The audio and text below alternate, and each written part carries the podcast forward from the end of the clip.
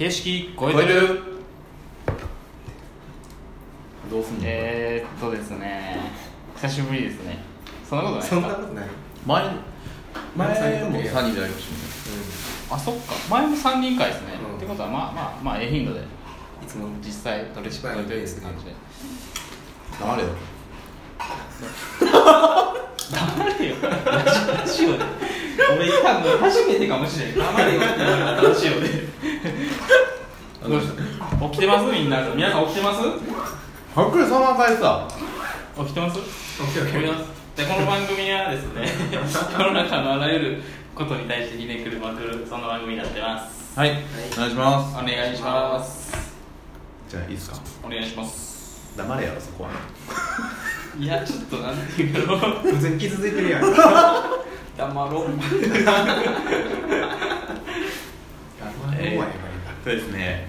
まあ前話した香りのプロジェクトのえっとですねネーミングを、えっと、土井さんのえっと土井さんが個人で始めるって言ってたえっとページのバラ売りのまあ本を作るみたいな。そうですね。本を作るっていうまあちょっと具体的な内容はまだうん。明確っていうわけではないんですけどそれの走りとしてちょっと自分の香りのプロジェクトの名前というかえーっとが、えーなんていうんですかね。その考え方とか。っていうところを土井さんのそのサービスを使ってまとめてもらおうかなっていうことになってちょっと土井さんにまとめてもらったんですね。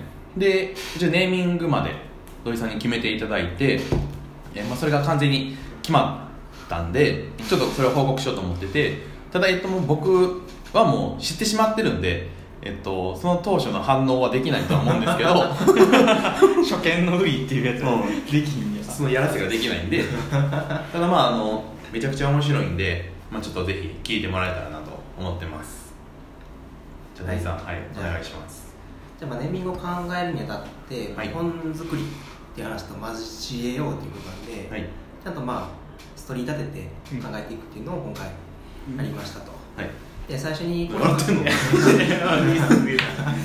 うしかしたら久々やなと思ってこんな感じの？かしこまってる感じでやるえほういつもユージだけやなふざけてんの？だってユージだけやよ続けてください待ってしもて黙りますわほんま黙れよで最初に公平にもらったキーワードが、え2種類あって一つは、まあ、香りを通してやりたいことっていうの？が、えっーとまあ、香りで物事の見方を変えていくっていうそういうことをやりたいと。でもう一つが香りの10箇条っていうのをもらっててでそれは公平が、まあ、その香りとか構成に対してどういうところにいたいどこいうところを面白いと思ってるかっていう10個の項目、そのやりたいことと面白いと思ってることの2つをもらってでそこをベースで考えていきましたと。はい。で僕らは。ま彼女に関しては前あ僕がラジオで話、まあ、12その時12箇条やったんですけど中身減らしてあ、かぶってるやつは減らして10箇条にしてるという感じなんです。はい、はい。なんです。はい、ここからはまあちょっと後編にプレゼンした時のはい。感じで話していきたいんですけど、まあ、まずは香りで物事の見方を変えていくっていうコンセプト。はい、で、えーから分析していきましたと。それってツイッター載せたらダメですか？資料。あいいよ。そのつもりです。でまずじゃあ香りで物事の見方を変えるってなった時に、はい。そもそもじゃあいわゆる香水っていうものとは、まあ、位置づけが違うんじゃないか、うん。で香水は自分のファッションであるとかあーそういうものとしてやってるけど、まあ、め価値観を変えていくみたいな話になるとちょっと変わってくるよねっていうので、えその分析をしていこうと。はい。で最初に、えっと、考えたのは、まあ、匂いの嗅覚情報っていうのと視覚目で見る情報って何が違うんだってことで、まあ、視覚情報だと、まあ、現象を感じ取るとか現象を伝えるみたいなことになるのかなと思って。あら現象はあっちですよね。現れるの方ですよあねそうそうそうそう、はい。でまあ、時間の変化とかうん。どんな形状をしているかとか、うん。どんな色をしているかとか、うん。空間奥行きみたいな、うん。そういうことをまあ目を通して知ると、うん。でそこを使ってここを作ってたりとかいろいろうんことをしてると思うんですけど、まあ、嗅覚情報になった時にかなり水落とされてるうん。印象があって、うん。で一言で言うと、まあ、性質を伝えるっていうことにうん。なるのかなと。うん。例えば何かの匂いを嗅いだ時になんかそのあここれ草の匂いがするとか、うん。有事の匂いがするとかおじいちゃんの家の匂いがするとか、うん。かの匂いがするっていう風な連想するなと思った時にであ香りっていうのはなんか物事の本質とか性質みたいなことをとイコールなんじゃないかなっていうところで、まあ、性質を伝えるものが嗅覚情報なのかなと。それってなんかえっと有事のえっとへその匂いとかじゃなくて、うん。有事全体から醸し出されてるような匂いってことですよね。そうそうそうう。んうんうんうん。なるほどなるだから前有事の会社を香りでブランディングするみたいなっていうのもなんかそういうっぽい匂いみたいなのがあっはいはいてなんか連想できるようなはい。何かっていう話があったと思うんですけど、うん。でそういうところに特徴があるのかなと。うん。でもう一歩進んで香りっていうものともう一つなんか匂いっていう表現がうん。あるなと思ってて、うん。でこうやってなんか違いがある気がしたんですよ。うん。でじゃあまず匂いって何かって考えていくと、まあ、自然と生まれるものかなと思ってて、例えば、えーっとどんなものにでも匂いってあって、うん。その人によって匂いが違ったりするやんか、汗かいた匂いとか、うん。でもその匂いって何からできてるかっていうと、まあ、体の成分とかもしどんな食事をしているのかとかどんな食べ物を食べてるか、うん。その先には野菜とか動物とかがいるやん。うん。でその植物とか動物っていうのはその土地の空気とか水分とか地質みたいなものの影響を受けて、うんそこでまた匂いが生まれてると。うん。で種類ごとの匂いもあるしその環境ごとの匂いっていうのもうん。混ざってその得意の匂いが生まれていく。っていうものでなんかその、まあ、環境とか文化とかその趣味嗜好みたいなものの積み重ねがあー匂いっうんていうものででそうやって自然と生まれてくるものっていうふうに定義してますと。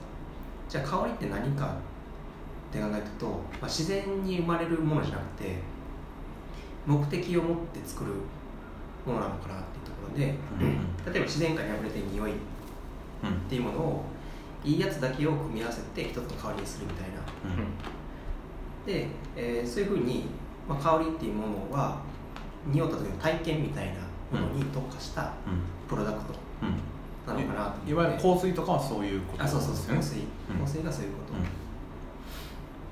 と、かなっていうので、はいはいじゃあ匂いっていうのは、まあ、いわゆるアノニマス的な勝手に生まれてくるものっていう位置づけで,、で香りっていうのはもっと消費的な領域というか、目的を持って作るうんうんものっていう、えー違いがあるのかなっていう。それで匂いをかき集めたら香りになるっていうことでもあるんですか？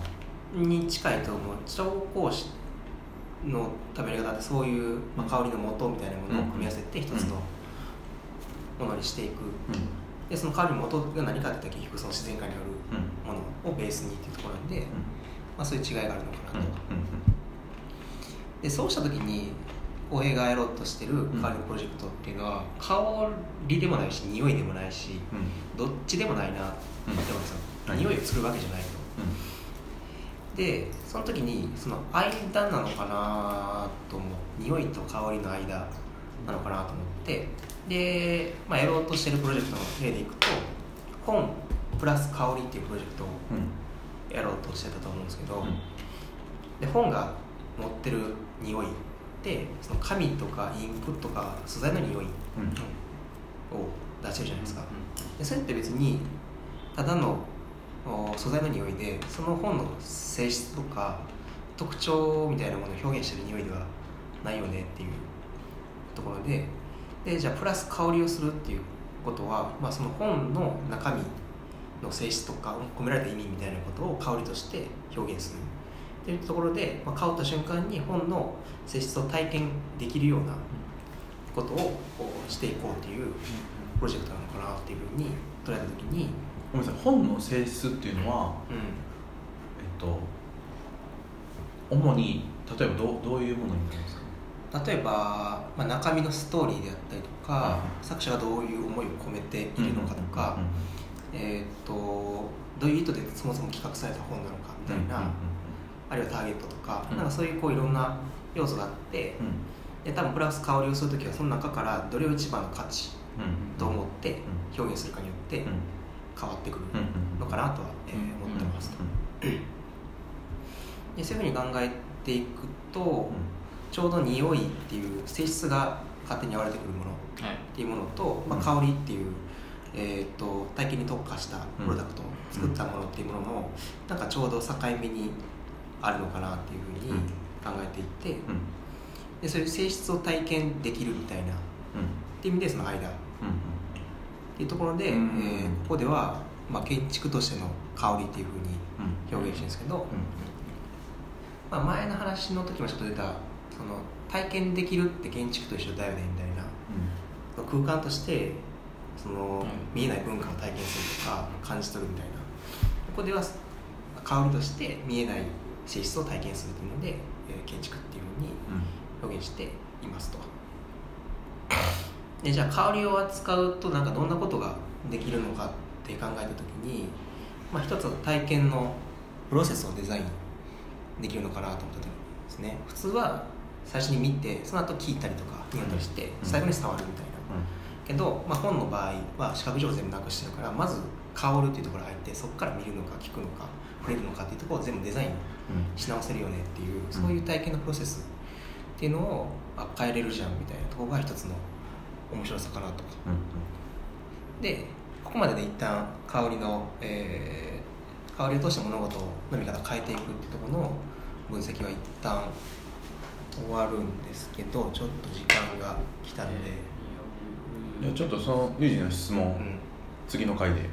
ああ質問やんな。いやちょっと今みもう一回見てあうんですこの番組はですね 世の中の。おーおーおーおじゃあ間違えた。この番組じゃあえっ、と自分が一番寝てるやんけ。いやじゃあちょっとこっちも見たいしこっちもやる感じっていう。まあまた次回お会いしましょう。締めてくれよちゃんと。ありがとうございました